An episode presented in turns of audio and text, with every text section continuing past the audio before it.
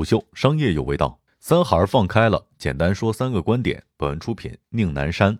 各位好，我是金涛。三孩这件事情这两天正在热烈的讨论当中，对此有三个看法分享给大家。第一，需要看配套政策的力度，否则只是放开三孩不会对总体生育率有太大的影响，每年出生人口也不会因此增加很多。二零一六年的全面二孩已经在数据上做了很好的证明。注意，因为有了七普，所以之前网上国家统计局公布的每年抽样调查的出生人口数量也需要刷新。在七普之后，国家统计局表示，二零一六年到二零一七年，我国出生人口大幅增加，分别超过了一千八百万人和一千七百万人，比全面两孩政策实施前分别多出两百多万人和一百多万人。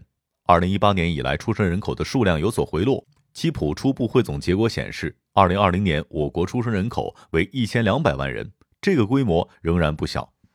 从生育孩子看，二零一四到二零一七年出生人口当中，二孩占比明显上升，由二零一三年的百分之三十左右上升到二零一七年的百分之五十左右。此后虽然有所下降，但仍然高于百分之四十。由于生育政策调整的因素，全国多出生的二孩数量达到一千多万人。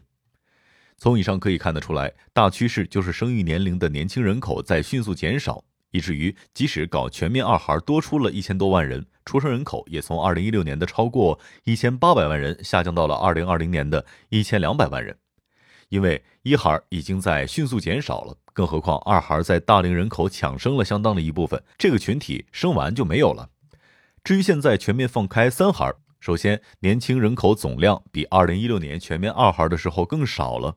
其次，生育意愿更高的七零后，最年轻的都已经四十二岁了。一九八零年至一九八五年的八五前，也已经三十六到四十二岁，能抢生的大龄人口也减少了。最后，三孩的生育意愿本身就低于二孩，所以单纯放开三孩，其实本身在效果上是很弱的。五年前，全面二孩也只有当年增加了两百多万的出生人口。第二年就只比全面二孩前多了一百多万的出生人口，第三年二孩效应就已经不行了。因此，更重要的是这些配套支撑的政策，像这一次提到的三孩配套措施，以前都有提过。大家最感兴趣的应该是这个税收和住房支持政策是什么，希望尽快能够具体一下。第二个点，为什么只是全面三孩？其实我觉得全国大部分地区应该全面放开，但是我国一些欠发达地区人口增速非常快。二零二零年和二零一零年相比，全国人口增长最快的是西藏，增加百分之二十一点五，增加六十四点五九万人。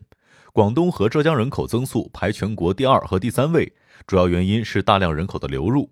新疆人口增幅达到了百分之十八点五，排在全国第四。海南人口增幅排全国第五，宁夏的人口增幅则以百分之十四点三排在全国第六位。再以四川为例，与二零一六年第六次全国人口普查相比。二十一个市当中，八个市常住人口增加。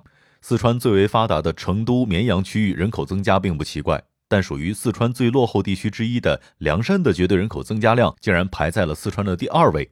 类似的还有甘肃省，二零二零年和二零一零年相比，全省人口减少了五十五点五万人，全省十四个州市仅有四个人口增长。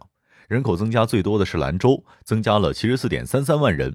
全省人口增加第二多的是临夏，增加了十六点三一万人，而临夏也是非常落后的地区，二零二零年才刚摆脱绝对贫困，高度依赖转移支付。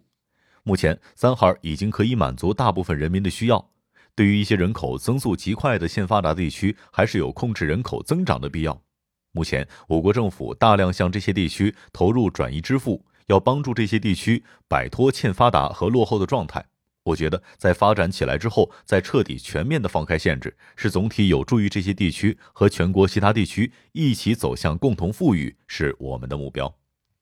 第三个点，对于全国大部分的地区来说，目前遏制人们生育意愿已经不再主要是政策因素，尤其是三孩放开之后更是如此。那是什么因素呢？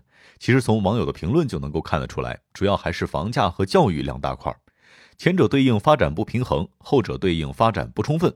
大家说房价高，其实主要还是指热点城市的房价太高。但从七普的数据可以看得出来，由于人口流出，全国大部分城市的人口都已经在下降，这些地方房价长期看跌。鹤岗只是其中一个最为突出的例子罢了。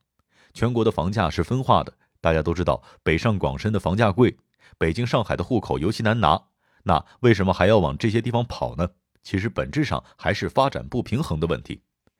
房价长期就是看人口和产业。随着时间的推移，一线城市不仅产业先进，而且人口在越来越多。像深圳七普人口，二零二零年比二零一零多了七百万人，房价上涨是必然的，这是不可遏制的大趋势。应该说，比较早到一线城市定居的人们，无疑享受到了时代的红利。这也是网上总喜欢说，最先到一线城市打拼的七零后，在买房方面其实是幸运儿。但是，随着人口不断的涌入，这个车迟早会满员。房价上涨是必然结果，即使国家进行各种调控，遏制投资需求，收紧购房资格，收紧信贷，也只是减缓其速度。包括后面会推出的房产税，其实也只是调控措施的一种，用于遏制投资的需求。当然，还有一个大招，就是大量提高土地的供给，这样可以提升一线城市人口容量的同时，还可以有效的降低房价。但是这样做也只是延缓时间。如果全国发展不平衡的局面不打破的话，大家依然不得不往一线城市跑，北上广深能够容纳人口的总数总会有达到上限的一天，而房价也必然会随之上涨。另外就是教育投入大的问题，这个对应的是发展不充分的问题。其实学校教育的尽头就是工作机会，说白了，拼命读书最终就是为了一份体面的收入不错的工作。但如果孩子只有上九八五、二幺幺的部分热门专业，而且最后还得考研才能找到一个还不错的工作，那就只能拼命给孩子打鸡血，搞高强度的应试教育了。全球目前的中高端产业大部分还在欧美日手里，我们只获得了其中的一部分。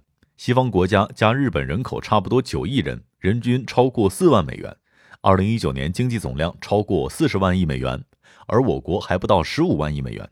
如果我们把月入过万人民币定义为中高端岗位的话，那欧美日这样的工作岗位有几亿个，拿下一部分到我国，那其实中国家庭花费在教育上的投资就可以轻松许多。